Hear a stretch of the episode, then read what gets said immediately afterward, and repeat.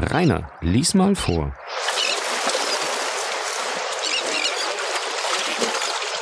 Kapitel 3 Die Anklage Davrini hatte den Staatsanwalt, der eine zweite Leiche in diesem Totenzimmer zu sein schien, bald wieder zu sich gebracht. Oh, der Tod ist in meinem Haus, rief Villefort.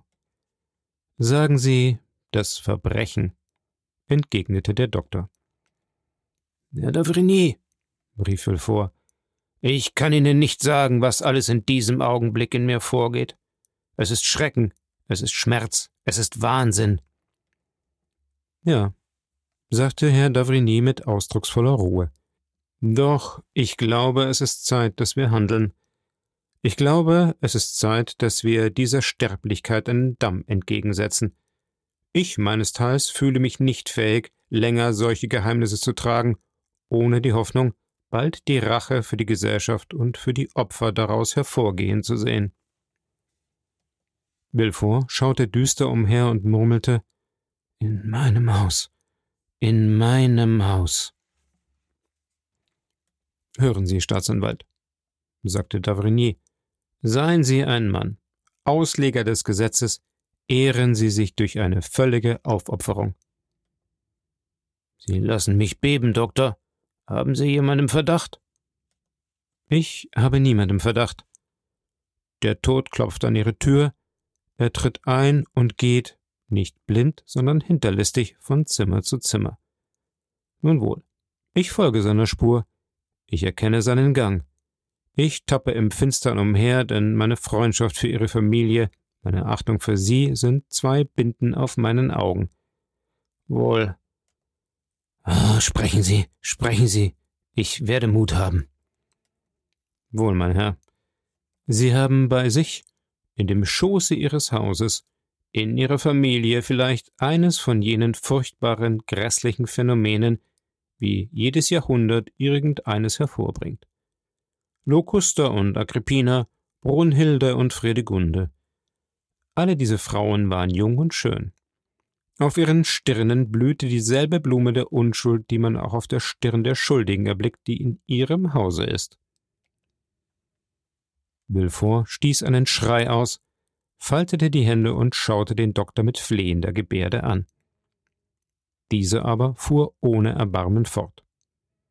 Suche, wem das Verbrechen nutzt, lautet ein Grundsatz der Rechtslehre. Doktor, rief Villefort, ach, Doktor, wie oft ist nicht die Gerechtigkeit der Menschen durch diesen unseligen Grundsatz getäuscht worden? Ich weiß nicht, aber es scheint mir, dieses Verbrechen. Na, Sie gestehen doch endlich ein, dass ein Verbrechen obwaltet? Ja, ich muss es anerkennen, ich kann nicht anders. Doch lassen Sie mich fortfahren. Es scheint mir, sage ich, dass dieses Verbrechen auf mich allein fällt und nicht auf die Opfer. Unter all diesem seltsamen Unglück ahne ich ein schweres Verhängnis für mich. O oh Mensch, selbstsüchtigstes von allen Wesen, persönlichstes von allen Geschöpfen, das stets glaubt, die Erde drehe sich, die Sonne glänze, der Tod mähe für seine Person allein. Herr von Sommerer, Frau von Sommerer, Herr Notier. Wie, Herr Notier? Ach ja, glauben Sie vielleicht, es sei auf den unglücklichen Bedienten abgesehen gewesen? Nein, nein. Er ist wie Polonius bei Shakespeare für einen anderen gestorben. Nortier sollte die Limonade trinken. Nortier hat es auch, wie vorausgesehen, getan. Der andere hat nur zufällig davon getrunken, und wenn auch Barrois gestorben ist, so sollte doch Nortier sterben. Wie kommt es dann, dass mein Vater nicht unterlag? Ich habe Ihnen bereits einmal nach dem Tode der Frau von Samra gesagt, weil sich sein Körper an den Gebrauch gerade dieses Giftes gewöhnt hatte. Weil die Dosis, unbedeutend für ihn, für jeden anderen tödlich war. Weil niemand, auch der Mörder, nicht weiß, dass ich Herrn Nortiers Lähmung mit Brozin behandle, während es dem Mörder nicht unbekannt blieb, dass Brozin ein heftiges Gift ist. Mein Gott, murmelte Villefort, die Hände ringend. Verfolgen Sie den Gang des Verbrechers. Er tötete Herrn von Saint-Marin. Oh, Doktor. Ich würde darauf schwören. Das, was man mir von den Symptomen gesagt hat, stimmt zu sehr mit dem überein, was ich mit eigenen Augen gesehen habe. Villefort hörte auf zu widersprechen und stieß einen Seufzer aus. Er tötete Herrn von Saint-Marin, wiederholte der Doktor. Er tötete Frau von Saint-Marin. Es ist eine doppelte Erbschaft zu machen. Villefort wischte sich den Schweiß von der Stirn. Herr Noirtier, fuhr Herr d'Avrigny fort, hatte kürzlich gegen ihre Familie zugunsten der Armen testiert. Herr Noirtier wird verschont, man erwartet nichts von ihm. Doch er hat sein erstes Testament umgestoßen und ein anderes gemacht, worauf man, ohne Zweifel aus Furcht, er könnte ein drittes machen, auch ihn angreift. Das Testament ist, glaube ich, von vorgestern. Sie sehen, man hat keine Zeit verloren.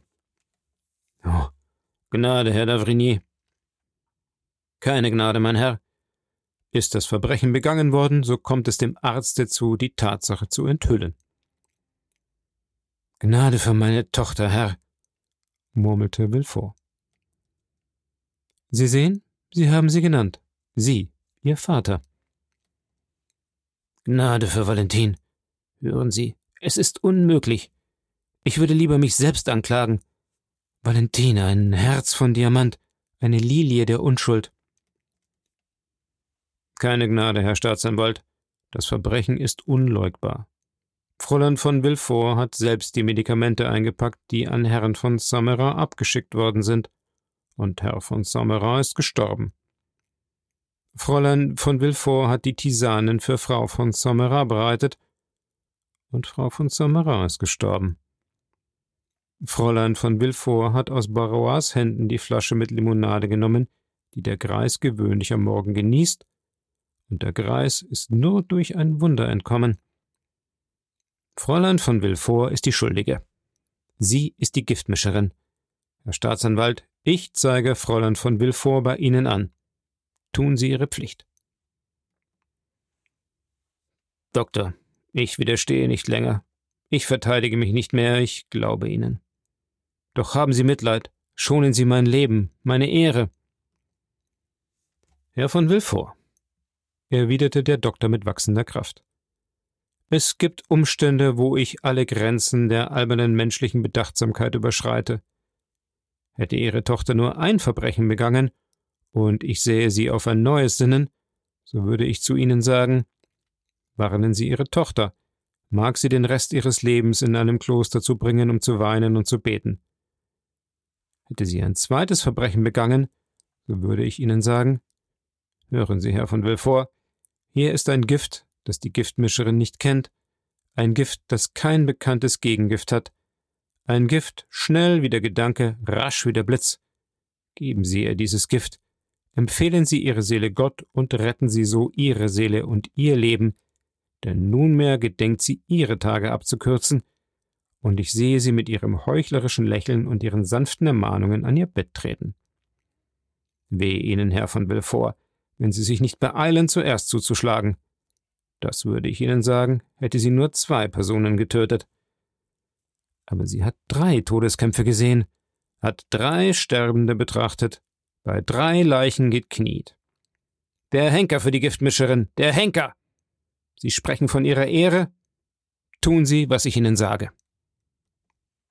Villefort rief Hören Sie, ich besitze nicht die Kraft, die Sie haben, die Sie vielleicht nicht hätten, wenn es sich statt um meine Tochter um Ihre Tochter Madeleine handelte. Der Doktor erbleichte. Doktor, jeder Sohn einer Frau ist geboren, um zu leiden und zu sterben. Ich werde leiden und den Tod erwarten. Nehmen Sie sich in Acht, sagte Davrini. Dieser Tod kann langsam sein. Sie werden ihn vielleicht herannahen sehen, nachdem Ihr Vater, Ihre Frau, Ihr Sohn getroffen ist. Keuchend presste Villefort den Arm des Doktors und rief Hören Sie mich, beklagen Sie mich, helfen Sie mir. Nein, meine Tochter ist nicht schuldig. Schleppen Sie uns vor ein Tribunal. Ich werde abermals sagen, nein, meine Tochter ist nicht schuldig. Es gibt kein Verbrechen in meinem Haus. Ich will nicht, hören Sie, ich will nicht, dass es ein Verbrechen in meinem Haus gibt. Denn wenn das Verbrechen irgendwo eintritt, so ist es wie der Tod. Es tritt nicht alleine ein. Hören Sie, was ist Ihnen daran gelegen, wenn ich ermordet sterbe? Sie sind mein Freund, Sie sind ein Mensch. Haben Sie ein Herz? Nein, Sie sind Arzt. Wohl, ich sage Ihnen, nein, meine Tochter wird nicht durch mich in die Hände des Henkers geschleppt werden. Ah, das ist ein Gedanke, der mich verzehrt, der mich wie einen Wahnsinnigen aufreibt. Und wenn Sie sich täuschten? Wenn es ein anderer wäre als meine Tochter, wenn ich eines Tages bleich wie ein Gespenst käme und zu Ihnen sagte, Mörder, du hast meine Tochter getötet. Hören Sie, wenn dies geschähe, ich bin ein Christ, Herr Davrini, und dennoch würde ich mich töten. Das ist gut, sagte der Doktor nach kurzem Schweigen. Ich werde warten. Villefort schaute ihn an, als zweifelte er noch an seinen Worten. Doch wenn eine Person Ihres Hauses krank wird, fuhr Herr Davrini langsam und feierlich fort, wenn Sie sich selbst getroffen fühlen, rufen Sie mich nicht, denn ich werde nicht kommen. Wohl will ich mit Ihnen das furchtbare Geheimnis teilen, aber die Schande und die Reue sollen nicht in meinem Gewissen wachsen und furchtbar werden, wie das Verbrechen und das Unglück in Ihrem Haus wächst und Früchte treibt. Sie verlassen mich also, Herr Doktor, ja, ich kann Ihnen nicht ferner folgen, und ich verweile nicht am Fuß des Blutgerüstes. Eine andere Enthüllung wird kommen und das Ende dieser furchtbaren Tragödie herbeiführen. Gott befohlen. Doktor, ich flehe Sie an. Alle Gräuel, die meinen Geist beflecken, machen mir Ihr Haus verhasst und unselig. Gott befohlen, mein Herr. Ein Wort, nur ein einziges, Doktor. Sie entfernen sich und überlassen mich allen Schrecknissen meiner Lage, Schrecknissen, die Sie durch Ihre Enthüllung nur vermehrt haben. Doch was wird man von dem plötzlichen Tod des armen alten Dieners sagen? Das ist richtig, sagte der Arzt. Geleiten Sie mich zurück. Der Doktor ging zuerst hinaus. Herr von Villefort folgte ihm. Die Bedienten standen unruhig in den Gängen und auf den Treppen, wo der Doktor vorbeikommen musste. Mein Herr, sagte Davrini so laut, dass es jeder hörte. Der arme Barrois musste in der letzten Zeit zu viel im Zimmer sitzen. Einst gewohnt, mit seinem Herrn sich zu Pferde oder zu Wagen in allen Ländern Europas umherzutreiben, hat ihn der eintönige Dienst am Lehnstuhl getötet. Das Blut ist schwer geworden, er wurde vom Schlage gerührt und ich erhielt zu spät Nachricht. Vergessen Sie nicht, fügte er leise hinzu, Vergessen Sie nicht, die Tasse mit Veilchensirup in die Asche zu werfen. Und ohne Villeforts Hand zu berühren, entfernte er sich, geleitet von den Tränen und Wehklagen der Zurückbleibenden. Am Abend kamen alle Dienstboten Villeforts, die sich in der Küche versammelt und lange miteinander besprochen hatten, zu Frau von Villefort und baten um ihren Abschied. Keine Ermahnung, kein Versprechen höheren Lohnes vermochte sie zurückzuhalten. Auf alles, was man sagte, erwiderten sie Wir wollen gehen, weil der Tod im Haus ist. Sie gingen also, trotz aller Bitten, die man an sie richtete, und äußerten nur, sie bedauerten lebhaft, so gute Gebieter und besonders Fräulein Valentin zu verlassen, die so mild, so wohltätig, so sanft wäre. Villefort schaute bei diesen Worten Valentin an. Sie weinte. Seltsam. Von den Tränen der Tochter erschüttert, schaute er auch Frau von Villefort an, und es kam ihm vor, als ob ein flüchtiges, düsteres Lächeln über ihre dünnen Lippen hingeschwebt wäre.